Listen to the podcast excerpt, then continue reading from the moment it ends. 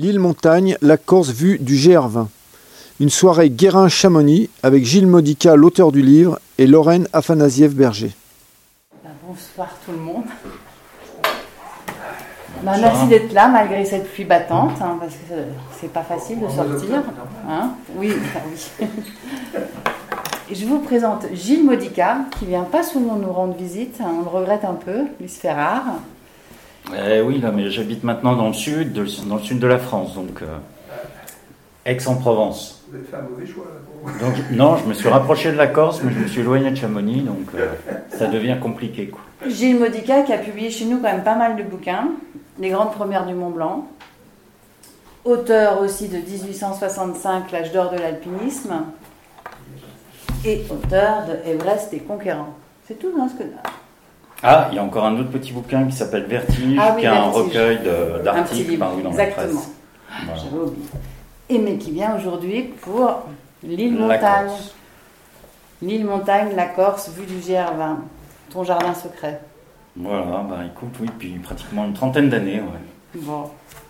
Mais jardin secret, ouais. Peut-être pour les gens qui ne te connaissent pas trop, tu peux te présenter, enfin dire, euh, tu es, auteur, journaliste, alpiniste alors oui, donc j'ai fait beaucoup de montagnes, euh, disons, euh, difficiles pendant 20, une bonne vingtaine d'années. Et ensuite, je me suis un peu reconverti dans l'histoire de l'alpinisme. Ça m'a, les, récits des anciens m'ont beaucoup intéressé, m'ont permis de mieux me comprendre, en fait, de mieux comprendre mon expérience de la montagne. Et de fil en aiguille, donc j'ai travaillé pour la presse, euh, presse montagne, montagne magazine, Trek magazine, et euh, j'ai fait des livres donc euh, chez Guérin et chez Catherine Destivelle, chez Glénat aussi. Ce sont la plupart du temps en fait des livres d'histoire de la montagne, d'histoire de l'alpinisme. Donc là, ça fait une dizaine d'années en fait que je suis constamment un peu dans les revues, les récits anciens, et de temps à autre, bon, j'en sors. alors soit un livre où je retraduis aussi une partie de mon expérience, par exemple dans le massif du Mont Blanc, soit un livre qui est plus un livre d'érudition, par exemple sur l'Everest. Mais en fait, euh, mon expérience de la montagne, en particulier de, des situations difficiles, m'a permis de justement de pouvoir euh, à la fois mieux lire et mieux exprimer, disons que voilà, ce que je pouvais, euh, ce que ce j'avais pu ressentir à certaines époques et disons que le livre qui a été le plus personnel, c'est Les Grandes Premières du Mont Blanc.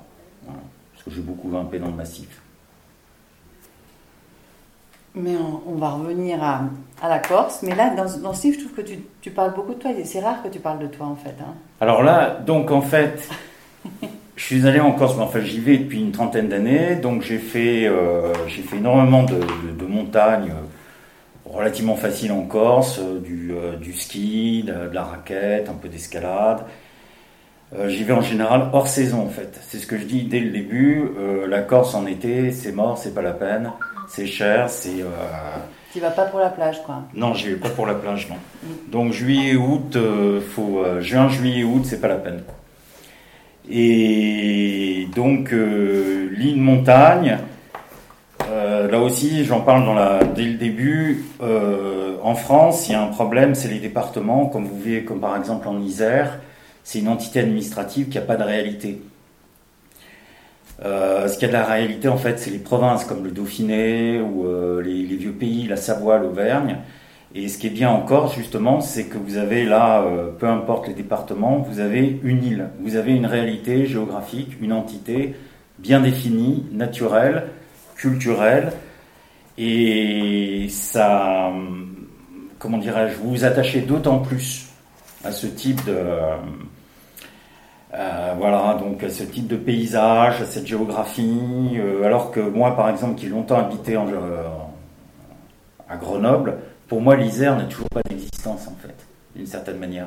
Parce que l'Isère, c'est à la fois le Dauphiné, c'est le Lyonnais, c'est pratiquement aussi aux limites de la Haute-Provence. Attends, on va y venir. Je, vais, pas, je vais lire un petit ah, peu, parce que si tu fais tout le bouquin sans que je lise, il faut que les gens ils entendent ta musique, qu'ils entendent un peu. Voilà. Non, non, on va revenir à toi. Je ne suis pas corse. Je n'ai aucune ascendance corse dans mes aïeux méditerranéens. Je n'ai pas de cousin à Bastia ou de grand-oncle dans un cimetière de Lille. Je n'y possède rien. Je n'habite pas la Corse, mais j'ai souvent la tête en Corse, quand je n'y suis pas, la tête au grand air d'une île que je connais peut-être mieux que mon département d'adoption, l'Isère trop mal défini à mon goût, abstraction administrative sans réalité géographique, l'histoire ne modifiera jamais les limites de la Corse. C'est l'île à la forme immuable, immédiatement reconnaissable sur toutes les cartes de la Méditerranée. La mer a fixé ses frontières, la nature l'a créée. Sans racines corse, je me suis enracinée dans l'île à la sueur de mes ascensions et de mes vagabondages dans la montagne, si changeante, si vaste. Monter, c'est changer de climat. Marcher, c'est agrandir l'espace de son voyage. Mes racines, la Provence par ma mère, la Sicile par mon père, je porte le nom d'une ville moyenne à l'extrémité sud de la Sicile, près de Capo Passero, dans une montagne d'oliviers, d'amandiers et de vignobles. Ma grand-mère, née Rossito à Avola, au sud-est de Syracuse, resta en vêtements noirs une fois veuve. Mon grand-père, né à Tunis dans une famille originaire de Pantelleria, cette petite île entre la Sicile et la Tunisie, célèbre pour son vin, quitta en 1911 la Tunisie pour le Maroc dès l'âge de 15 ans. Manœuvre, puis maçon, naturalisé français, de chantier en chantier, il fit sa maison et sa vie à Rabat, dans le quartier européen de Lagdal, jusqu'à sa mort en avril 65. Tous deux sont enterrés dans un cimetière de Toulon. Quand je regarde des images de la Corse d'autrefois, des portraits de femmes en vêtements noirs au lavoir, c'est ma famille de Sicile qu'elles évoquent, le monde de mes aïeux. Ça explique un peu. Oui, il y a aussi cette attirance, c'est-à-dire que, bon, effectivement, je suis plutôt un vieux méditerranéen, des deux côtés de la famille. Et j'ai connu euh, la Corse, en fait, c'est une île qui, était, qui est restée longtemps très catholique, très marquée par le catholicisme. Et comme tous les rivages catholiques de la Méditerranée, on s'habillait en noir, en particulier les femmes. Donc, euh, et en Corse, plus, plus encore, plus encore qu'en Sicile à une époque.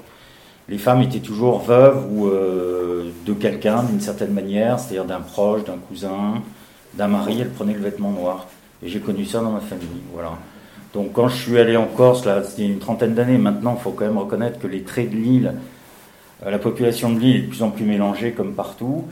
Mais c'est vrai que vous trouvez en Corse, euh, ben, effectivement, ce vieux fond méditerranéen qu'on trouvait partout en Méditerranée occidentale, dans les usages. Alors bon, après, il y a des particularités corse, il y a la Vendetta et ainsi de suite. Mais voilà. C'est le folklore. Une île à la superficie démultipliée par ses montagnes, ses vallées, ses versants accidentés de 1500 à 2000 mètres, comparables aux versants des Alpes. L'immense versant est du Monte Cardo se voit depuis les orangers de la plaine d'Aleria à 40 km de distance. Un versant froid, défendu par une jungle d'arbustes 2 à 3 mètres, d'aulmes bas ou rampants, le Bachou, où les sangliers se réfugient en période de chasse. Le Monte Cardo, Sommet abrupt aux rampes d'aulmes et de fougères entre dalles et piliers est un colosse, comme le Monte Padro, dans le nord de l'île, et quelques autres sommets, tous plus ou moins ensauvagés depuis le recul du pastoralisme. Tous déroutants de masse, de stature, de hauteur.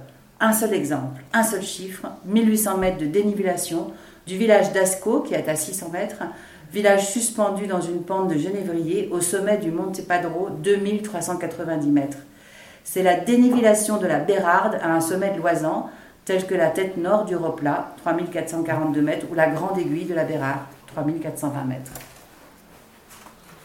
Oui, alors ce qu'on ignore souvent, c'est qu'en Corse, il y a plus d'une centaine de sommets qui font, euh, euh, qui font plus, de, plus de 2000 mètres, et vous avez des grands sommets, et en plus, les départs, souvent, c'est euh, à basse altitude.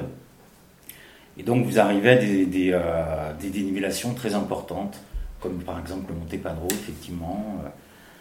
Euh, le Monte Bianco, c'est pareil, c'est 1800 mètres, ce qui est énorme. Euh, là, pareil, c'est dans le massif du Mont Blanc. Euh, vous avez, bon, pour monter au sommet du Mont Blanc, vous avez d'accord, bon, 3000, 3500 mètres, enfin un peu plus. Mais vous avez les dénivelés moyens en général, c'est 1500-2000. C'est comme si on regardait les aiguilles rouges en fait depuis ici. Euh, non, c'est presque plus haut, parce que là, ici, où bon, on est à 1000 mètres. Mm. Euh, non, 2000 mètres, c'est déjà euh, bah, c'est le sommet du Peigne, par exemple. c'est le Quasiment. Ouais. ou le c'est énorme. Hein. Surtout qu'elle n'est pas très large, cette île. Hein. non, elle n'est pas très large. Non. Le GR20. Fralimonti s'accomplit du nord au sud de Calenzana à Conca, on dit Conca, oui. Conca, ou à l'inverse du sud au nord. Donc en fait dans, la longueur, hein, mhm. par le même itinéraire. L'effort est plus progressif en allant du sud au nord avec des étapes en plateau, en crête ou à flanc dans des forêts de gros êtres et de pins lariccio. Ces étapes mettent en jambes avant les gros dénivelés du nord, 180 km au total, 11 000 mètres de dénivelé positif. Chacun au départ d'un col ou d'un refuge pourra ajouter un ou plusieurs sommets à son parcours. Le prestige du GR20 n'a cessé de grandir en France et dans le monde. Le plus difficile des GR de France et de Navarre devient parfois sur Internet le sentier le plus dur d'Europe, ou mieux encore, le sentier le plus dur du monde. N'en jetez plus. Le superlatif absolu, c'est le chant des sirènes, personne n'y résiste. Pour tous les sites, pour tous les guides papier, le même refrain, la même rengaine. C'est le plus beau des sentiers, la perle du Nil déjà recommandée par son superlatif grec Calistée la plus belle. Oui, alors. le GR20, en fait, il est devenu, euh, c'est quasiment une institution internationale maintenant. Donc, euh, alors déjà pour les Français, il est très fréquenté par les Français. Et en fait, sur le GR20, maintenant, vous trouvez effectivement pratiquement la terre entière, y compris des Chinois en hiver, euh, bon, des Européens de l'Est, bien, sûr, Sud-Américains. Et il y a une espèce d'inflation, en fait, parce que, bon, euh, longtemps, dans, les années 70-80, on disait que le, GR, c'était le plus difficile des GR français. Ensuite, on a dit, effectivement, ben, c'est le plus difficile, le plus alpin. Et puis, bon, ben, une inflation. Donc, euh, maintenant, c'est pas seulement le plus difficile des GR d'Europe ou des sentiers d'Europe, c'est devenu le sentier le plus difficile du monde. Eh ben. Donc du coup, euh, ça fait un espèce de... Ça aimante un peu tout le monde, euh, tout sortes de, de gens. c'est assez amusant parce que vous avez, euh, vous avez aussi des familles, hein, mais il y a énormément de gens, de, de, gars qui viennent pour faire le sentier le plus difficile du monde. C'est amusant, parce qu'en fait, il n'est pas pas si difficile, loin de là. Alors, une des particularités de la Corse, vent du sud, souffle des sables du Sahara, circonstance atténuante pour les crimes dans le droit turc à l'époque ottomane. Fléau de la Sicile, selon tous les écrivains siciliens du prince de Lampedusa, auteur du Guépard, à Leonardo facteur de cauchemars, de lubie, de pulsion, déneigeant en hiver, liquéfiant et desséchant en été, dans une même bouffée, gluant dans un ventre de chauve-souris, écrivait le romancier sicilien Brancarti, le sirocco est un vent aussi capital dans le climat de la Corse que le libeccio. Son influence se fait sentir dans toute l'île, particulièrement sur la côte orientale qu'il prend en écharpe, pénétrant jusqu'au bassin intérieur de Corté de Ponteleccia, un petit bourg, sur le Golo, longtemps infesté de malaria en été, comme les côtes de l'île. Le guide Johan de la Corse date de 1903, recommandait en cas de séjour dans le bourg de ne pas sortir avant que le soleil soit dans le plein et de rentrer bien avant qu'il se couche. Le sirocco excite les moustiques. L'air du sirocco est humide, oppressant, lourd de poussière saharienne. Je souhaitais une année m'installer à Bastia, mais selon de grands connaisseurs de la Corse comme Jacques Camisan, le sirocco est roi à Bastia. Il soufflerait 5-5 jours par an, presque aussi fréquent à Bastia que le Sirocco, 90 jours par an selon le même auteur, le Levante, vent du nord-est, n'affecte que la côte orientale. En hiver, le Levante amène la pluie et parfois des jours de pluie diluvienne qui tombent en neige sur la chaîne centrale et sur le massif de la Castagniccia, accolé à la côte orientale. On appelle ça des retours d'est. On citera pour être exhaustif deux autres vents, la tramontane, le vent du nord, et la grécale nord-est, de moindre importance. Le caractère corse, bile, susceptibilité, nervosité, a beaucoup troublé les historiens et les romanciers du XIXe siècle. On a cité la malaria qui sévissait alors sur toutes les côtes de l'île dans les causes possibles de ce mauvais caractère. La malaria a disparu, la susceptibilité persiste. Le vent règne et gouverne en Corse.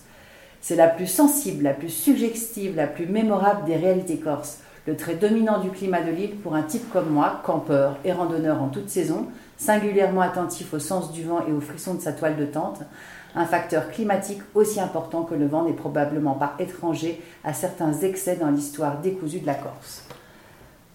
Donc c'est l'île du vent, alors plus. Alors non, la Corse, c'est vraiment l'île du vent. C'est-à-dire que bon, euh, euh, très honnêtement, moi j'ai beaucoup grimpé dans le massif du Mont Blanc. J'ai jamais eu des vents dans le massif du Mont Blanc comme j'ai eu des ah vents en Corse. C'est pareil dans les Alpes, autour de Grenoble. Bon, vous avez des gros coups de vent, mais vous n'avez pas des, coups de vent effrayants comme en Corse. Euh, bon là, il suffit de les bulletins météo, hein, de les écouter. Souvent au Cap Corse, vous avez des vents à plus de 200 km/h. Et pourtant, 105, on pourrait penser que les montagnes mais non, parce que justement, c'est euh, une île, c'est au milieu de la mer. Donc le vent passe sur la mer. Quand vous avez un coup de Mistral en Provence, euh, vous avez aussi une Mistral en, Corse. C'est un Mistral qui prend, qui en fait, qui, qui s'atténue pas sur la Méditerranée, qui prend presque de la, prend de la force. Et vous l'avez euh, de plein fouet en montagne, euh, en particulier en hiver. Quand vous avez, vous avez des grosses tempêtes euh, au mois de février qui sont exceptionnelles en Corse. Et en montagne, vous avez des vents à 150, 180 c'est ce que je raconte une fois, là, au Monte Padro, là. Une fois, j'ai eu des prix, quoi. J'étais vrillé comme une toupie derrière une crête, quoi. Il y a eu un rabattant, et ça m'a balancé, dans la pente, quoi. Ah ouais. Non, non, le vent, encore, c'est une réalité. C'est vraiment l'île du vent et euh, de plusieurs vents. Donc, alors, effectivement, il y a des coups de Mistral euh, énormes, mais vous avez aussi le vent du sud, le fameux Sirocco. Alors, le Sirocco, ici, on l'a de temps à autre. C'est le, vent qui euh, fait la neige jaune, le fun. Mm. Euh, là, par exemple, hein. euh, quand on parle de, changement climatique, ce qu'on oublie de dire, c'est c'est marqué en particulier par la fréquence des vents du sud. Et c'est les vents qui font fondre les glaciers. Voilà. Le sirocco, il y a énormément. Bon, cette année, il y a eu presque trois semaines de sirocco, par exemple, en Provence. Ça a beaucoup soufflé. Et ça, c'est alors c'est vraiment destructeur pour la neige. Ouais, ouais. c'était jaune. Hein. Voilà, oui, il y a eu un sacré coup. Alors en Corse, vous avez des, euh, vous avez bientôt, euh, bah, l'année où j'ai fait le, GR20, c'est monté à 41 degrés à Ajaccio, un coup de sirocco. C'était en quel, euh, mois de juin? C'était en 2019 au mois de juin. Ça peut monter à 41, 43. on est à la limite de presque 45 bientôt. Alors là, vous avez un espèce de ciel nébuleux, c'est très curieux comme temps. Ouais, on est soit un sèche-cheveux quoi. Ah complètement, c'est le souffle d'un sèche-cheveux, et puis surtout ça fait une luminosité très particulière. Mm, mm. C'est très curieux le sirocco. Et là, ça vous pompe euh, en deux heures de marche. Là. Et donc c'est ce qui explique le caractère corse, plus que la malaria alors le sirocco, en fait, dans toute la Méditerranée, il a toujours été très craint, en particulier euh, bah, en Sicile, entre autres, mais en Afrique du Nord aussi. Hein, c'est le vent du désert, c'est le vent qui vient du sud. Vous avez la même chose en, en Égypte, vous avez le Simoun, le Kamzin, c'est des vents du sud. C'est des vents qui changent complètement l'atmosphère. vous montez d'un coup en quelques heures à 40-45 degrés et vous vous sentez bizarre. Ça vous donne des rêves bizarres, euh, enfin bon. Ouais. Agressif, alors j'ai l'impression. Souvent assez agressif, euh, des rêves d'agression. Oui, ouais. ouais, non, c'est très curieux. Ça, euh, partant de Sirocco, vous avez facilement des cauchemars. ah ouais. Des cauchemars marquants, effectivement. Donc voilà, c'est pour ça donc j'en parle et je pense que le, caractère corse, alors après, bon, le caractère corse, on peut l'expliquer, il y a plusieurs explications, hein. Mais euh, bon, il y a eu la malaria aussi. Hein. Mm. Visiblement, ils l'ont ils plus longtemps qu'en France, quoi, c'est évident. Ah oui, tout à fait. C'est les Américains qui ont supprimé la malaria en fait en 1944, ah lorsqu'ils ont installé un, aérodrome à, à Ghisonacci. Euh, donc ah ils ont bombardé, donc la, la, Corse a été libérée en 1943. Et ils ont immédiatement installé une, euh, des avions sur le, en Corse. Et donc euh, Ghisonacci, c'est dans une région de, de, marais. Les marais sont très près. Et donc ils ont saturé avec le, DDT pour supprimer le moustique. À partir de là, la malaria, il y en a eu beaucoup moins. Donc ça a été systématiquement euh, traité 45-50. Tous, les, tous les étangs que vous avez, l'étang de Bigoulia au sud de Bastia, c'était infesté justement de, ah. de moustiques. On va retourner au GR. Alors le GR. Vous allez faire le GR20. Ça c'est quand tu montes dans un taxi. Je ne pouvais pas mieux tomber. Ce jeune homme est un de ces lièvres qui courent dans la montagne corse depuis quelques années. Un trailer dans le jargon franglais, contemporain, un amateur de course à pied dans la langue d'hier. Le succès du trail est aussi massif en Corse que sur le continent. La trentaine, sportive, lunettes de soleil, un coude à la fenêtre ouverte, une main sur le volant, conduite détendue sur la route de Conca, mon lièvre me détaille quelques-unes des 70 à 80 courses organisées chaque année sur l'île, dont une en hiver, le Trail Blanc, dans les gorges de la Restonica, annulé cette année faute de neige. Je me suis fait répéter le chiffre. 70 à 80 Courir en montagne est furieusement à la mode dans l'île de Beauté. On court dans la neige de janvier autour des lacs de la Restonica, dans les gorges de Taviano, en juillet sur les falaises de Bonifacio et au mois d'octobre sur les chemins littoraux du Cap Corse dans le pays d'Ajaccio. Il y a 50 ans, la Corse tournait plus ou moins le dos à ses sommets. La Corse des montagnes n'attirait que les chasseurs et un cercle plutôt restreint d'alpinistes ou de randonneurs dotés de quelques livres qui semblaient indispensables, les 100 plus belles courses et randonnées de la Corse d'Henri Agresti et Jean-Paul Quilici et le guide Michel Fabricant. Sur les montagnes corses, un travail particulièrement soigné et précis, cet ancien amiral datait sa passion pour les montagnes corses d'un lever de soleil sur la mer au sommet de l'Incudine, à 2134 mètres, dans le sud de l'île. Michel Fabricant fut le principal artisan du GR20, sondé par Guy de ingénieur, des forêts, et Marcel Schluck, un inspecteur général de la jeunesse et des sports. Avant Michel Fabricant, aucune description exhaustive des montagnes corses n'avait été publiée en français. C'est incroyable, c'est tout nouveau, quoi. Ah, mais c'est tout nouveau, oui. Euh, par exemple, euh, pour donner un exemple, euh, il existe un guide des, des escalades en Kabylie de 1948, avant la Corse. Ah C'est-à-dire que les Français étant en Algérie, assez rapidement, bon, bon, ils ont exploré dans le désert, ils ont grimpé, entre autres, Prison Roche. Ah oui, c'est vrai. Et en Kabylie, vous avez ce qu'on appelle en Djurdjura, vous avez des, énormément de falaises, il y a beaucoup de voies qui ont été ouvertes par des Français, donc euh, des pieds noirs, et les premiers guides euh, datent de 1948. Ce qui veut dire qu'on a grimpé, on a plus grimpé en Afrique du Nord qu'en Corse. Chez nous, quoi, en Corse. Mm. Ça a précédé. La Corse, ça a été une découverte très très tardive, c'est euh, quasiment les années 60. Mais il y a aussi les Allemands qui sont arrivés. Euh, oui, alors les Français, eux, si je puis dire, ont découvert la Corse après les Allemands et les Anglais. Après les Allemands et les Anglais, c'est sympa tout à Fait, Mais comment et, pourquoi euh, les, Allemands sont venus en Corse C'était par, rapport à la guerre Non, non, pas du tout. C'était au début du XXe siècle, en fait, par curiosité. Bon, bah, ils savaient qu'il y avait des montagnes, donc ils sont venus, et effectivement, ils ont trouvé ça particulièrement beau. Et il y a eu une tradition, euh, longtemps d'ailleurs, euh, chez les Allemands, c'était d'aller faire le GR20, on appelait ça le GR des Allemands à une époque, dans les années 70. Les, trois quarts des, randonneurs étaient des Allemands. Ça a beaucoup, c'est une très très grande réputation la Corse, hein, euh, pas seulement donc pour les montagnes, pour la mer, aussi pour le kayak, les descentes, enfin, etc. oui, de terrain, de terre sauvage, quoi.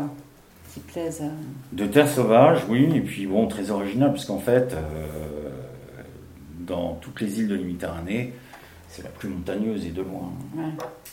Ah les Alpes, pour les alpinistes anglais du 19e siècle, étaient un terrain de jeu. C'était dit avec le flegme et l'humour de ces grands connaisseurs agacés par le ton dramatique d'une certaine presse.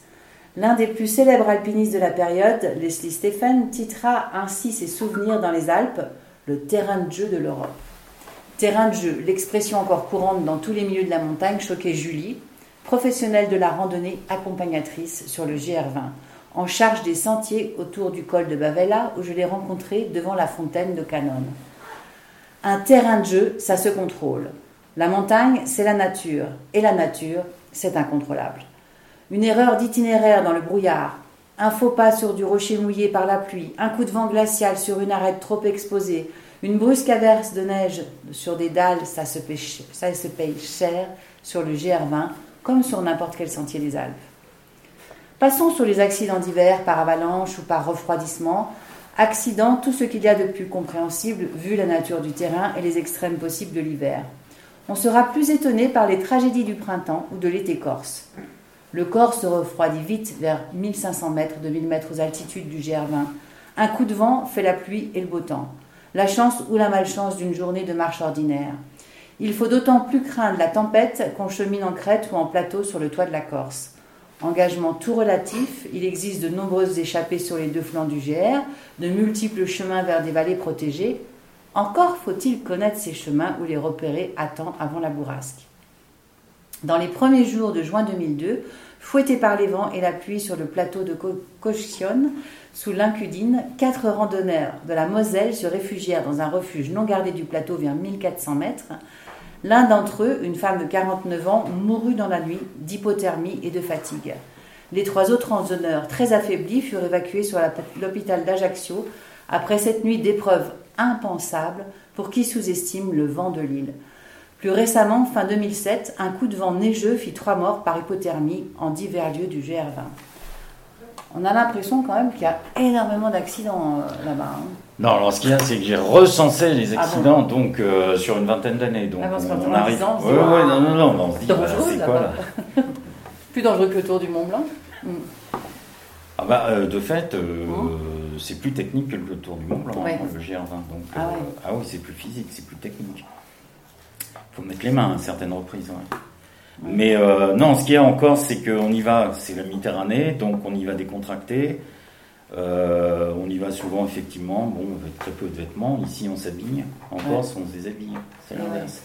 Donc, du coup, euh, là, dans la mesure où vous êtes tout près de la, montagne, il suffit quoi Une heure de, voiture. Vous, vous, partez de la côte, il fait 30, 35. Vous montez, vous n'avez pas grand-chose, vous partez en pull, et c'est pour ça qu'il y a eu des, un certain nombre d'accidents. En général, c'était des touristes ou des, euh, des, randonneurs de la journée qui se disaient tiens, il y a un GR dans le secteur, on va aller faire une petite étape. Et d'un coup, euh, ben, le, vent, euh, le, vent, tournait, et deux heures plus tard, ils se retrouvaient en tenue de plage ou à peu près à 2000 mètres. Et donc c'est là que ça peut aller très très vite. L'hypothermie, effectivement, tenue de plage. Alors en plus, si les gens n'ont pas le réflexe de se protéger du vent, ben là c'est réglé. Ça peut aller très très vite. Mais non, évidemment, hein, c'est pas le, pas le carnage. Hein. C'est simplement que je recense les, les différents accidents sur une vingtaine d'années pour illustrer un peu le propos. Donc dans le livre, tu racontes aussi, tu, bon, tu racontes pas mal de choses. Tu reviens en arrière, en avant. Enfin, tu, tu, es, aussi dans, tu es aussi dans ta balade. Donc tu, enfin dans, ta, dans, dans, dans le dernier GR que tu as fait, donc qui était au mois de juin. Bientôt midi. Je peine. L'ardeur du soleil dans la remontée sur le col de Bavela me rappelle des heures torrides de Castille après Burgos, le chemin de Compostelle par 40 degrés à l'ombre sous un parapluie en guide d'ombrelle. À 5 minutes du col de Bavela, où je m'attends au pire dans la variante alpine, probable fournaise car orientée sud, je ne résiste pas au plaisir de me rafraîchir à la fontaine Canon, aux pierres tapissées de nombrils de Vénus. Canon signifie tout bonnement canon. Une allusion possible au trou de la bombe, si mal nommé dans la chaîne à l'aplomb du col de Bavella. L'eau d'une source ou d'une fontaine rassemblait les hommes et les femmes jadis, avant l'eau courante à domicile. Grégor Rovius le dit d'une phrase dans son voyage en Corse, dans le brûlant midi, une source d'eau devient une source de poésie et de sociabilité. Sans la fontaine de Canon, je n'aurais probablement pas autant parlé avec Julie, cette accompagnatrice pour qui la montagne corse n'est pas un terrain de jeu, la fraîcheur, l'écoulement d'une fontaine délie les langues. Je connaissais le record de vitesse de François Daen sur le GR20. Julie me signale un autre record beaucoup plus facile à battre, le record de la lenteur. 33 jours, établi par un musicien à qui on offrait les repas et les nuitées. Blonde, enjouée, bien en chair, femme du continent, séduite comme tant d'autres par l'île de beauté, employée du parc pour l'été, Julie me laisse deviner certains ennuis vieux comme le monde, comme dans toutes les communautés, des jalousies inévitables. Vivre en Corse, et surtout travailler en Corse, y faire sa vie, y gagner sa croûte, soulève d'autres problèmes qu'un voyage de voyeur ou qu'un raid de randonneur. Julie, qui m'a tutoyé d'office, s'entend bien avec les hommes corses, trop bien pour les femmes de ces messieurs. Ouais, voilà, c'est. C'est le Sud. C'est le grand classique, hein. Mm. C'est un grand classique. Oui, bah là, de toute façon, euh, à Chamonix, c'est pareil. Hein. Oh, je pense pas, non. Non, je pense pas. Non, non. Non, enfin, des jalousies peut-être, mais euh, il n'y a pas. Non, mais les jalousies, euh, les ondits, les rumeurs, les ragots et ainsi de suite. Par contre, oui, effectivement, encore, dans la mesure c'est une île, oui, ici, il y a énormément de brassage. encore, s'il y en a moins. Donc, à partir du moment où euh, vous avez un milieu un peu restreint, là, forcément, il peut y avoir des tensions. Et en plus, c'est une continentale. Donc, euh, elle peut être très, très vite beaucoup sollicitée. Alors, effectivement, voilà. Mais je, pour en revenir aux sources, sur le GR, enfin, puis encore, c'est des lieux importants, les sources. Oui, ah bah oui, oui, bien sûr. Donc, euh, bah, comme dans tous les pays méditerranéens, comme en Espagne, ce qu'il y a, c'est que maintenant, bon, bah, évidemment, vous avez l'eau courante, vous avez les refuges, ainsi de suite. Mm. Mais malgré tout, euh, la source sur le GR, quand vous trouvez une source, bon, vous êtes aux anges, parce que bon, effectivement. Elles sont répertoriées, j'imagine. Oui, oui, elles sont répertoriées. Oui, parce que toi, tu racontes que tu pars avec juste ton sac, euh, une bouteille pour la remplir à la source. Oui, c'est ça. Et à un moment donné, tu perds ta bouteille. Oui, alors en fait, sur le GR, de toute façon, vous avez quand même des, refuges maintenant. Donc, euh, vous avez euh, plus, plus d'une douzaine de refuges. Donc, euh, vous avez toujours de l'eau d'une certaine manière. Alors après, il y a aussi de l'eau courante en Corse, enfin de l'eau, l'eau des torrents. au mois de juin, l'eau coule partout, hein, en particulier dans la partie nord, parce qu'il y a encore des névés. Donc, non, l'eau, ça pose surtout un problème fin septembre, en fin de saison, fin de saison sèche. Là, effectivement, bon, vous avez beaucoup de torrents qui sont à sec, vous avez beaucoup moins de sources. Donc, du coup, une source d'autant plus d'importance. Mm. Mais ça, c'est dans tous les pays méditerranéens. Si vous marchez en Italie ou ailleurs, ou en, Espagne particulièrement, euh, bah oui, l'eau tout de suite reprend toute sa valeur. Hein. L'eau d'une fontaine, l'eau d'une source. Et donc toutes les bergeries sont, construites autour d'une source Alors, euh, s'il y a une bergerie, il y a toujours une source. C'est impossible de, vivre autrement. Hein. Mm. Donc partout en Corse, vous avez des sources, simplement il y a des sources qui, sont taries, euh, euh, il y a des sources qui ont disparu, mais à partir du moment où vous voyez une bergerie, vous savez que dans un rayon euh, autour de la bergerie, vous pouvez trouver une source. Mais en, fin septembre, en octobre par exemple, c'est à sec souvent. Et il n'y a pas que de l'eau en Corse, il y a aussi, vous allez voir, plateau au cœur des forêts de deux vallées, le col de Verdé est traversé par une route élargie dans les années 2000 sur le versant oriental. Une petite auberge au col, sous l'auberge, un étagement de bungalow en forêt. Je bois le café à l'auberge, mes lunettes oubliées sur la carte tombent et se cassent sur le dallage au moment où je replie la carte. Pas de rechange possible dans mon sac. Me voilà myope pour le restant du parcours, incapable de définir les traits d'un visage à 10 mètres de distance, condamné à un certain flou dans la perception du voisinage et l'anticipation du terrain pas grave, tu le connais par cœur, hein non? Oui, non, là, oui, bah, de toute façon. Euh. tu es en pays connu. Ouais. Mais les renards sont vigilants et tenaces dans les forêts du col de Verde. Sous tente, au col, à mon premier GR20, j'avais laissé un sac de mangeaille à mes pieds. À la nuit, un renard plante ses crocs dans la toile. Je bourre son museau de coups de pied, sans résultat. J'ouvre la tente, je lui jette des pierres. S'écartant au lieu de s'enfuir, le renard bondit dans la tente, me pince à la cuisse droite et se retire dans l'obscurité où il tourne autour du campement. Il disparaît enfin dans la forêt après un coup de lampe dans ses yeux. Le renard sur neige se glisse volontiers dans le creux plus ou moins marqué d'un sentier. Je me suis fait précéder comme ça par un renard en mars 2009, lors d'une montée vers la Boca, à Scafa, dans le massif des aiguilles de Popolasca, Sentier étroit dans un vallon accidenté. Mes traces suivaient ou côtoyaient les siennes jusqu'à la Boca. J'avais pris à main gauche vers la dent d'Asco l'escalade du jour en chalant dans une neige de plus en plus profonde aux approches de la dent. Le renard avait obliqué à main droite sous le sommet de Turonne, dans le versant d'Asco, ses traces croisées là-haut dans l'hostilité de l'hiver, à quatre ou cinq heures de marche d'un village assoupi, ça crée une forme de complicité. Mais il y a beaucoup d'animaux, j'ai l'impression, en, lisant le bouquin. Ah non, mais encore, oui, bien sûr. Ben, de toute façon, là, c'est pareil. Je le renard, quoi. Alors, je pense que c'était une renarde, hein, mais euh, à mon avis. Mais... Parce qu'à Chamonix, on a des renards, mais j'ai jamais entendu d'agression de renard. Enfin... Non, non, à Chamonix, mais non, mais là, ah. c'est complètement différent. Chamonix, c'est très habité. Non, ce qu'il faut voir, c'est qu'en Corse, euh, vous avez seulement 350 000 habitants le reste de l'année de, résidents permanents. Et les montagnes corses, ça s'étend sur pratiquement 200 km. Alors vous voyez ce que ça veut dire 350 000 habitants, une agglomération comme Grenoble, c'est pratiquement 500 000. Donc rien qu'à Grenoble, vous avez plus d'habitants à Grenoble qu'en Corse. Donc euh, et les, habitants la, les côtes en plus, non?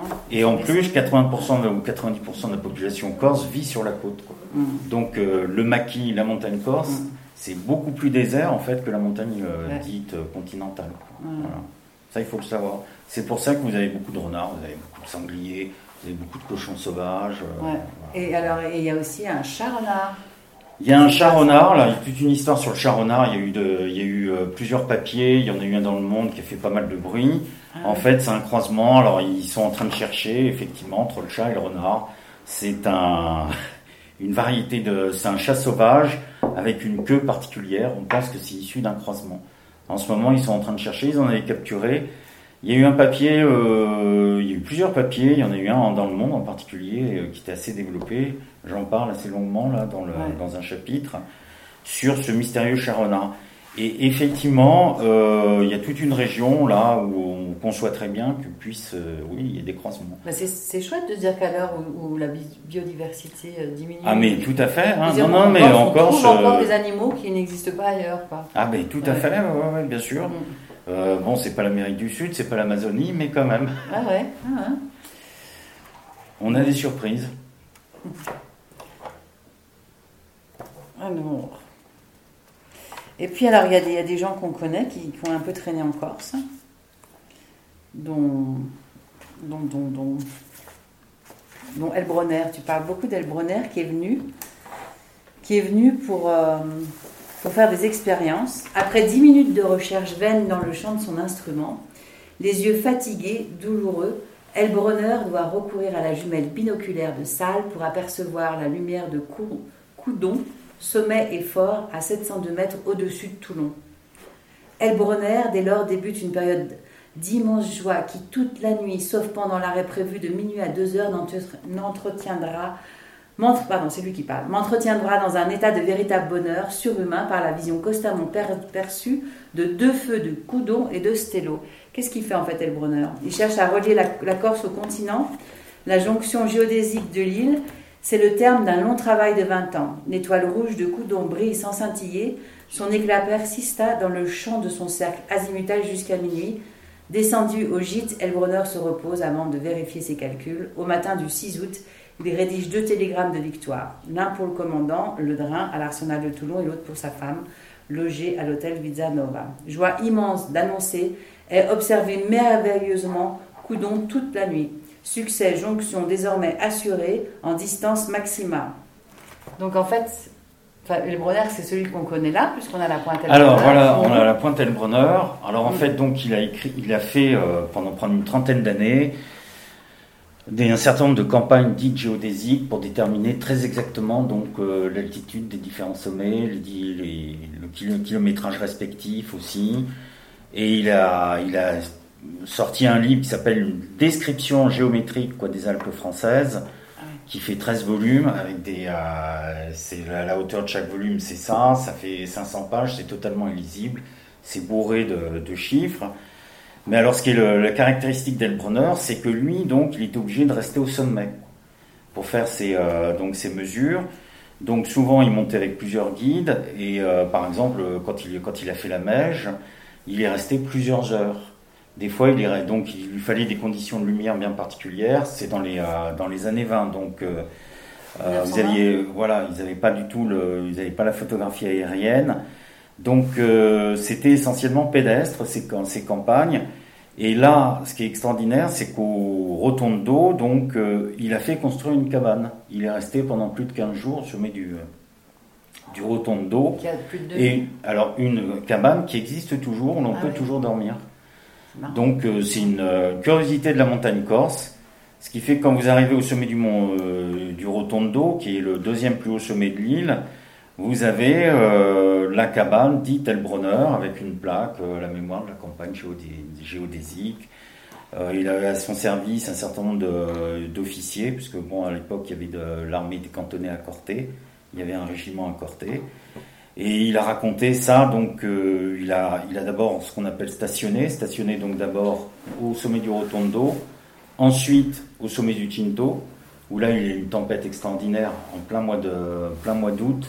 Il s'est fait littéralement expulser, la tente, etc. Enfin bon, bref, ce qui illustre encore ce qu'on disait sur le, le vent corse et au Montestello. Ah. Et il a écrit, c'était sa dernière campagne, donc on sent, euh, il a, il l'a décrit avec une certaine passion, avec euh, du sentiment. Souvent, c'est un, style un peu froid, ses, écrits. Mais là, tout ce qu'il a pu écrire sur la Corse, sur sa campagne en Corse, est particulièrement, effectivement, euh, touchant. Et c'est peu connu. Hein, le... Ça devait être émouvant quand même de voir les, les, les lumières de, de, la côte. Voilà, tout à fait. Alors il, il raconte ça très très bien. Alors moi je suis allé plusieurs fois au sommet du Rotondo, mais en général euh, sur un sommet vous restez quoi? Même en Corse, vous restez deux heures au maximum ou trois heures. Ah ouais. Et là, effectivement, euh, bah, du coup, on se met un peu à l'envier parce qu'on se dit, mm. tiens, ben voilà, il il restait plus 15 jours. Mm, mm. Il y a eu un vent terrible d'ailleurs, c'était en plein été, mais il faisait froid, il y a eu du vent. Et c'est vraiment, bon, moi je conseille, euh, enfin bon, j'en ai parlé parce que c'est assez peu connu. Et le GR20 passe pas très loin du, du Rotondo. Il y a quand même 3 ouais, il faut 3 heures à peu près, 2 heures et demie, 2 heures et demie, 3 heures de Petra Piana. Donc euh, ça vaut le coup pour certains de, éventuellement de rester une journée de plus à Petra, Petra Piana, le refuge, et d'aller jusqu'au sommet du Rotondo. Voilà. Quand on fait le GR, on fait aucun sommet en fait. Euh, si on fait l'Inkudin, le premier grand, on fait le, premier grand sommet du sud, là, c'est le l'Inkudin, c'est à 2000 mètres. On y passe obligatoirement. D'accord. Et l'Inkudin, c'est pareil, c'est un point de vue exceptionnel, c'est un grand plateau, ça veut dire l'enclume, hein, l'Inkudin. C'est un très haut plateau sur 8 km qu'on appelle le Cochion. C'est exceptionnel parce que vous avez des êtres qui sont plus que séculaires. Et euh, c'est très connu en Corse. Là, vous avez des sources partout, vous avez de l'eau qui coule. C'est une très, une très grande curiosité, l'Incoudine. C'est le sommet donc le plus au sud, le plus grand sommet au sud, l'Incoudine. Est-ce que tu disais qu'il vaut mieux commencer par le sud? Tout à fait, sauf que le sud, euh, tu as quand même deux étapes précédentes par les aiguilles de Bavella mm. euh, qui te permettent de mettre en jambe. Et l'Incoudine, il reste à de, la montée à l'Incoudine, elle est quand même bien tracée, ça fait quoi? 600 mètres de dénivelé au départ du refuge. Non, c'est relativement, c'est haut, mais c'est euh, assez pépère. Et c'est un très beau granit. Non, moi je pense qu'il vaut mieux partir du sud. Hein. Je sais pas si. Euh, S'il y en a qui veulent le euh, faire. Qui veulent le faire, puis. Mm. Je confirme.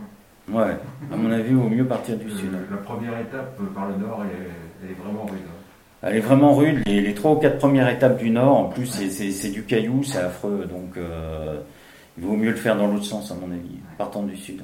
Mm. Ouais. Et en combien de jours en partant du sud oh bah Après, c'est toujours pareil, on peut prendre son temps, euh, marcher assez vite. Moi, je, me, je marche assez vite, euh, je l'ai fait en 9 jours. Et juste la dernière étape, j'ai fait une demi-étape parce que bon, j'étais déjà monté un refuge qui avait brûlé entre temps, donc je, pas, je me suis dit, je ne vais pas remonter ce refuge. Bon, euh, 10 jours, c'est rapide. 15 jours, c'est la moyenne. Il y en a qui le font en 18-20 jours. Il y a des agences qui proposent euh, des GR rapides en 5 jours aussi. Mais là, euh, vous partez léger, euh, des chaussures spéciales. Tu fais tout Comment tu, fais vraiment en entier? Oui, oui, tu le fais en, entier, en 5 jours. Mais ils n'ont pas de sac. Euh, en fait, ils doublent systématiquement, c'est-à-dire qu'ils font deux étapes, voire trois étapes en une journée. Puis il y a une voiture qui, amène les sacs dans les. Bah surtout au refuge, on les attend, on les attend avec, ils peuvent manger, dormir, etc. Ils se refont une santé, puis après ils continuent. Mais ils partent en basket, en short, un sac léger, juste un peu d'eau, puis c'est tout. C'est assez, euh, assez à la mode hein, de le faire en 5, 5, 7, 5, 7 jours chez les jeunes. Hein. Après, euh, les familles, c'est 12, 12, 15. Ouais. 12 jours, il faut déjà bien marcher. Hein, Puis ça dépend du poids que vous avez. Hein, Donc pour des gens normaux qui marchent normalement bah, 12, 12, 15, 12, 15 jours. c'est quand, quand, même le double du Tour du Mont Blanc. Ah, c'est le double du Tour du Mont Blanc, puis honnêtement, c'est beaucoup plus physique que le Tour du Mont Blanc. Hein. Mm, mm. Honnêtement, le Tour du Mont Blanc, tu mets jamais les mains. Hein. Si mes souvenirs sont bons, euh, c'est de la marche, c'est tranquille, c'est pépère. Là, il y a quand même des sections où il faut vraiment, euh, vous avez des câbles, ou alors il faut mettre les mains, il faut pas tomber. Euh. Il y a beaucoup de gens qui se font des entorses ou des jambes hein, sur, le, sur le. Il y a le PGHM de toute façon sur l'île. Ah bah il y a le PGHM de Corté. ah maintenant il y a l'hélico, hein. non il n'y a pas de souci. Hein. Par contre, le portable, il passe pas, il passe pas à tous les refuges. Hein. Il passe pas partout. Ah, il passe pas partout. Sur les crêtes, par contre, il passe partout. Hein. Ah, si vous êtes sur une crête en Corse, vous pouvez téléphoner au PG, il n'y a pas de souci. Et il y a quand même quelques drames parfois. L'orage aurait pu ne pas éclater ce 10 juin 2015 ou éclater plus tard en soirée. Sommet massif, la Punta Minuta, tout en n'étant pas la cime la plus élevée de la chaîne, en est le principal nœud orographique, le sommet central où les brumes bourgeonnent fréquemment. Le GR20 traverse son flanc rocheux occidental par un système de couloirs entre la Boca Tumaginesca et la, moi je, pardon hein, et la Boca Minuta. Ce versant très encaissé ne prend que le soleil de l'après-midi. Des dévers résiduels y sont observables au printemps. L'orage, très localisé, d'une extrême intensité, dura environ deux heures. Les brumes avaient alerté au moins une randonneuse, Annick Espinas. Elle les aurait signalées à un groupe de marcheurs qui s'engageaient dans le cirque une demi-heure avant les premiers grêlons. Des randonneurs crurent plus prudents de s'immobiliser et de s'abriter durant l'orage. Avec raison, a priori. L'effondrement d'un névé résiduel sous le sommet de la Punta Minuta aurait provoqué l'éboulement. Une coulée de boue, de neige et de cailloux dévasta un couloir où les marcheurs se terraient sous leurs cagoules. Ce jour-là, le centre de secours de Bastia reçut un appel de détresse à 15h07. Deux unités furent immédiatement mobilisées pour des opérations de secours scabreuses malgré l'équipement du cirque. Chaînes, échelles, câbles, le peloton de gendarmerie de la haute montagne de Corté et le groupe montagne des sapeurs-pompiers de Haute-Corse, une cinquantaine de sauveteurs au total avec une vingtaine de véhicules et quatre hélicoptères, dont un super Puma de la base aérienne de la Ventiserie de Solenzara. Fait frappant, révélateur du volume de l'éboulement et du terrain très accidenté au pied du cirque, il fallut trois mois pour récupérer tous les corps accidentés. Dès le premier jour, les sauveteurs évacuèrent les corps de quatre victimes, trois Français et un Belge. Une semaine plus tard, le 18 juin, on repéra une cinquième victime dans un ravin du cirque, un homme de 62 ans, officiellement disparu depuis le 10 juin, parisien, marcheur solitaire. Les recherches s'orientèrent alors vers un évé difficile d'accès au pied du cirque. Un sixième corps y fut élitreillé le 28 juillet 2015. Le névé dans sa fonte estivale en rendit un dernier le 15 août 2015, un certain Maxime Flippo de Montpellier, âgé de 33 ans. Waouh, c'est lugubre quand même. C'est un orage. Alors ça, c'est le, très grave accident effectivement qu'il y a eu sur le GR20 et euh, bon, il n'y en a pas eu quand même. Bon, catastrophe, mais là, ça a vraiment été une catastrophe. Il y a eu plusieurs morts. Il y a, euh, on est passé en fait. Il y aurait pu en avoir beaucoup plus. Ça s'est joué à quelques minutes. Donc en fait, on passe à un moment dans la partie nord, dans ce qu'on appelle le cirque de la solitude. C'est euh, versant ouest, sous la Punta Minuta. Ça fait vraiment comme une espèce de grande conque. Et euh, il y a des échelles, des câbles. Et en fait, donc, euh, il y avait euh, plusieurs équipes. Et le problème, c'est que ça s'est mis à pleuvoir énormément, comme là, comme tout à l'heure. Mm-hmm. Sauf que, bon, ça a été encore plus fort, très violent. Et il y avait un espèce de névé résiduel. et donc, la, pluie a entraîné la chute du névé. Donc, après, ben, donc, dans l'axe, il y avait tout un groupe et c'est là qu'il y a eu cet accident. Et en fait, on ne savait même pas qui avait dessous, comment il y avait Non, non, voilà, tout à fait. Alors en Corse, ce qu'il y a, c'est vrai, c'est aussi une particularité de la Corse, c'est que vous avez donc des orages violents et euh, ça dégouline très très vite. Quoi. Donc vous avez des torrents, vous avez des fois des torrents en crue, ça peut être difficile à, traverser. Ça peut poser des problèmes. Mais là, là, sous la Punta Minuta, c'était vraiment le, le, coin rêvé, puisque ça fait une conque, hein, donc ça a capté toute l'eau qui mm. tombait. Et euh, au milieu de la conque, les gens étaient là, ils ont cru bien faire en s'abritant sous un rocher, et en fait, ça a tout embarqué. Et ouais. Voilà. Mais il y a des gens qui disparaissent aussi. Dans le livre, tu parles de gens, on ne sait pas, on les a jamais retrouvés, évaporés. Alors, il y a l'histoire d'un banquier suisse, effectivement, euh, très étonnante, euh, de Neuchâtel, qui a complètement disparu. Alors là, pour l'instant, on est toujours, enfin, la famille en a fait son deuil. Il est considéré comme officiellement mort, je pense que pour des tas de raisons. Euh, mais euh, d'après certains, bon, alors après, c'est pareil, une disparition, quand on ne trouve pas le corps, hmm. en France, on estime que bon, il y a toujours un espoir éventuellement. Oui, il faut 10 ans, je crois. Le problème, c'est qu'il a disparu sur une section très facile, en fait, euh, du GR20. D'abord, c'était un, très, un type qui marchait facile, régulièrement, 58 ans, sportif. Et il s'est arrêté à Vite-Savonne, à l'hôtel de Vite-Savonne, et le matin, juste avant de prendre le train, il a dit Je vais faire une promenade, là, un peu vers Capanel, c'est un refuge là qui est à quelques heures.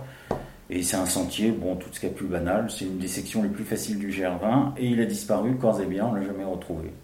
Donc ils ont cherché pendant trois semaines des chiens spécialisés, euh, des chiens chercheurs, des chiens renifleurs. Euh, ils, ont, euh, ils ont fait plusieurs battues, et ainsi de suite. Ils n'ont jamais retrouvé le corps, rien, pas un ossement, pas, pas un vêtement, rien, absolument rien. Donc la famille elle aussi fait déclencher des recherches. Ils ont, euh, fait appel encore euh, à une équipe spécialisée. Et bon, au bout de quelques mois, bah, ils, ont, dit, bah, on ne sait pas. Donc il est déclaré officiellement mort, parce que par ailleurs, il y a eu une enquête en Suisse sur ses comptes et sa vie privée. Il n'avait pas de double vie.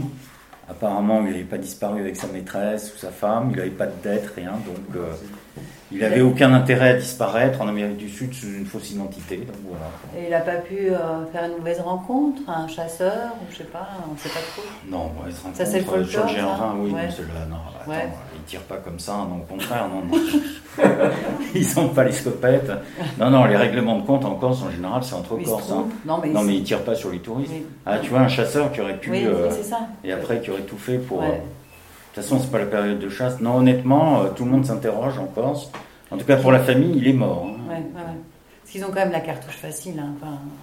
moi, j'ai un souvenir d'un 14 juillet en Corse, dans un petit village de la Castaneccia. Euh, le lendemain, il y avait des cartouches partout, parce qu'ils euh, tiraient, enfin, ils tiraient des balles en l'air pour se dire coucou dans les, entre les villages. Quoi. Donc, euh, nous, on n'a pas osé sortir. Ouais. Non, ce qui est vrai, c'est qu'en Corse, il ne faut pas heurter la sensibilité. Moi, je mm. connaissais quelqu'un qui était un écologiste, qui était marié à une Corse. Il est venu s'installer du côté de, de Belgodère. Et comme bon, bon écologiste, dans le maquis, ramasser les, douilles des chasseurs.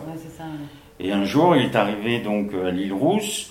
Il a fait un grand tas au milieu de la place, devant, devant tous les Corses, et il a brûlé les, cartouches. Donc les Corses, donc lui, il était contre la chasse, bien sûr, en tant qu'écologiste. Et euh, donc les Corses étaient furieux, parce que la chasse, bon, c'est ce que je dis, hein, c'est quasiment une religion en Corse. Bah et ils habitaient dans un vallon un peu isolé au-dessus de l'île Rousse, à quelques kilomètres, quoi. Et six mois plus tard, euh, donc c'est un vallon extrêmement calme, ils étaient heureux comme tout. Six mois plus tard, mystérieusement, il y a un baltrap qui s'est ouvert à 50 mètres de chez eux. Quoi. Et sans arrêt, il y pan, pan, pan, pan. Ah C'était la vengeance des chasseurs. bah Et du coup, ils ont quitté l'île, quoi. Ouais, bah ouais. Bah après, c'était. Non, c'est vrai qu'en Corse, il faut être. Euh, faut pas, voilà, il faut être un peu prudent sur certains sujets. C'est peut-être pour ça que tu t'y es pas installé. Bon, il n'y a pas que le vent.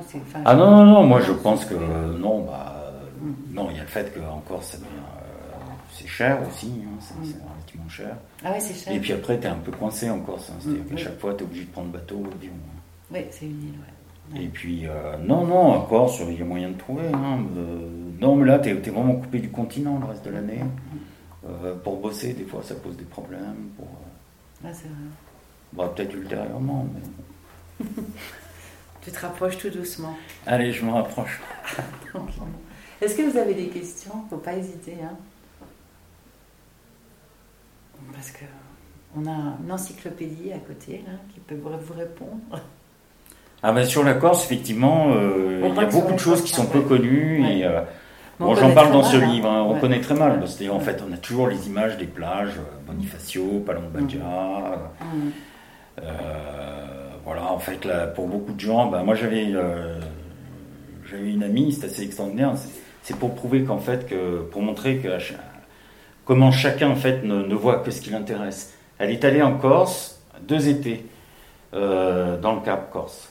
Elle y est allée pour se baigner chez un mm. ami, donc il y avait une belle propriété. Quoi. Et un jour, je la croise dans les rues de Grenoble. Et euh, c'était au mois de mars. Je lui dis, je vais en Corse pour faire de la montagne. Elle me dit, mais tu vas faire de la montagne en Corse? Je dis, bah oui. Elle me dit, mais il y a des montagnes en Corse. Et ouais. Bon, là, c'est classique. Hein. C'est pareil, j'ai une bonne histoire avec un copain pour une, sur une brocante. Lui, il cherchait un chapeau, moi des bouquins. Quoi. Mm. Donc lui, il voyait constamment les chapeaux. À chaque, à chaque étalage, il voyait un chapeau. Quoi. Il disait, ah tiens, un chapeau. Moi, je voyais, je voyais pas les chapeaux, je voyais que les bouquins. Ah oui. Donc c'est constamment comme ça en fait dans la vie. Chacun ne voit que ce qui l'intéresse, le reste totalement aveugle. Toi, c'est les montagnes de toute façon. Ah bah là en Corse, moi je vois que les montagnes, hein, parce que bon après, non mais il y a la côte, il y a des bouquins de côte. Hein. Bah, euh, il y a les sentiers côtiers, euh, sentier de Campo Moro, il y a le désert des Agriates, si vous avez l'occasion de les faire. Euh. Moi ce que je recommande c'est le, hors saison en fait, hein, si vous avez la possibilité. Parce que là, en été, quand même, il y a vraiment. Euh, il fait chaud, il y a du monde, c'est plus cher, c'est plus difficile à se loger. Euh, mais une arrière-saison, octobre, ou alors en hiver, pour ceux qui aiment bien. Euh, vous avez des tas de possibilités. Dès que. faut juste guetter, quoi, les chutes de neige. Des fois, vous avez des grosses chutes de neige, vous avez un mètre. C'est à ce moment-là, quoi. Il faut aller en février, en mars. En ski de rando? Ski de rando, raquettes, vous avez de la belle raquette aussi, c'est sympa. Des petits, des, petits couloirs à 45, c'est pas très dur, hein, mais. et d'un coup, alors là, la, Corse, pour le coup, là, elle est vraiment transfigurée. Hein, vous, avez vous pouvez avoir beaucoup de neige hein, sur le mois de mars. Justement, un retour d'Est, là, euh, début mars, un coup de, Levante, là, ça vient d'Italie, ça tombe sur, le, sur la Toscane, ça vient, ça vient heurter la Corse, et là, vous pouvez avoir 50 à 80 cm. C'est bien. Au-dessus de 1500 mètres. Ah oui. Au-dessus de 1500 sur la côte, euh, bon, sur la mm. côte, il neigeote, mais ça, ça, mm. ça, tient pas. Et puis en hiver, ce qui est sympa, c'est que vous pouvez alterner, donc euh, pour ceux qui craignent pas l'eau froide, vous pouvez vous baigner quand même. Hein dans des plages, sur des plages protégées. je pense qu'on peut se baigner toute l'année. Moi, au mois de mars, moi, il m'est arrivé de me baigner, on descendait de la montagne, on De toute façon, on se lavait dans les torrents, donc euh, on se baignait euh, au Cap Corse sans problème.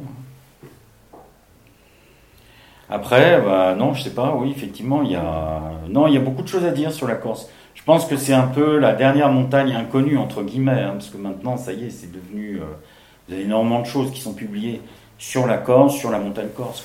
Les Corses, en plus, ils ont pris conscience de la richesse qui était la montagne corse. Et ils cherchent à développer. Et bon, euh, heureusement, euh, ah bah, ils avaient des projets de station de ski. Hein. Mm. Et heureusement, comme l'enneigement est très irrégulier, ben, ça n'a pas débouché. Mais euh, heureusement, parce que sinon, il y avait un projet de, de grand port, de, de, téléphérique de Corté à 500 mètres qui montait directement vers vers justement vers les pentes du Cardo. Là. Il y a une très belle pente là, qui est très enneigée l'hiver, toujours enneigée, mais en dessous il n'y a plus rien.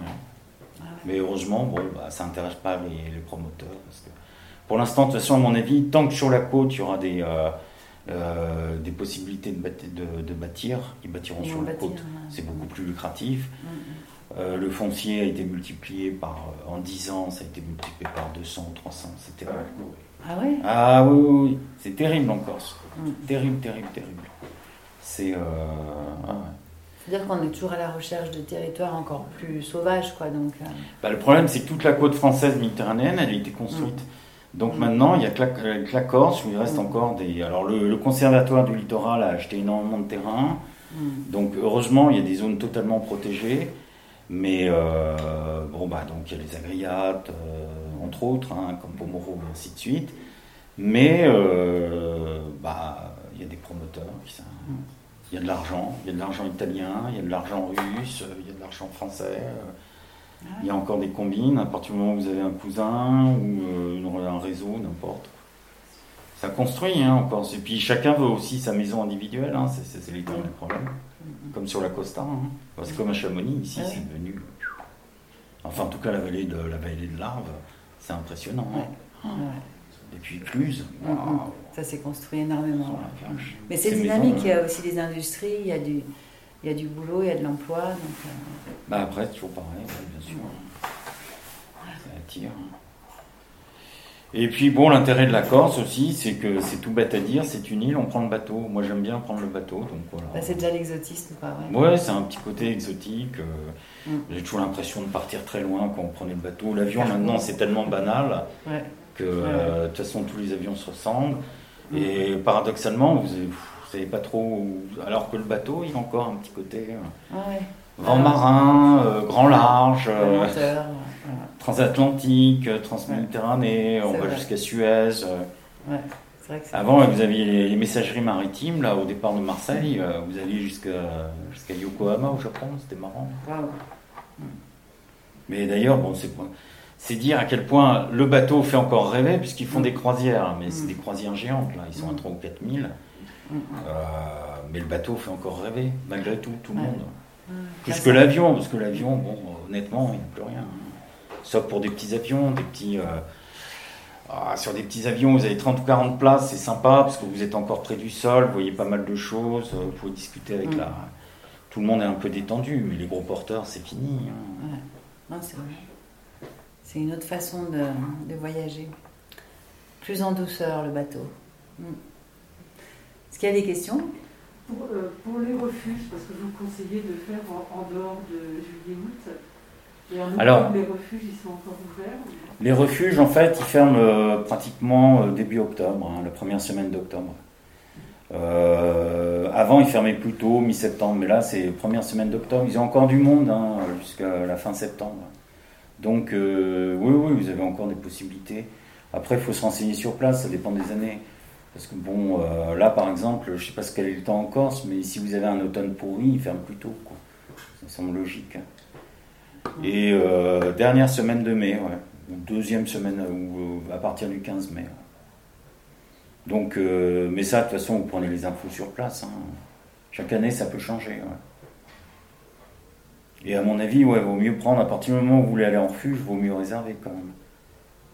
Parce que les refuges sont petits. Alors du coup, ils ont fait un système, vous avez des tentes autour. Quoi.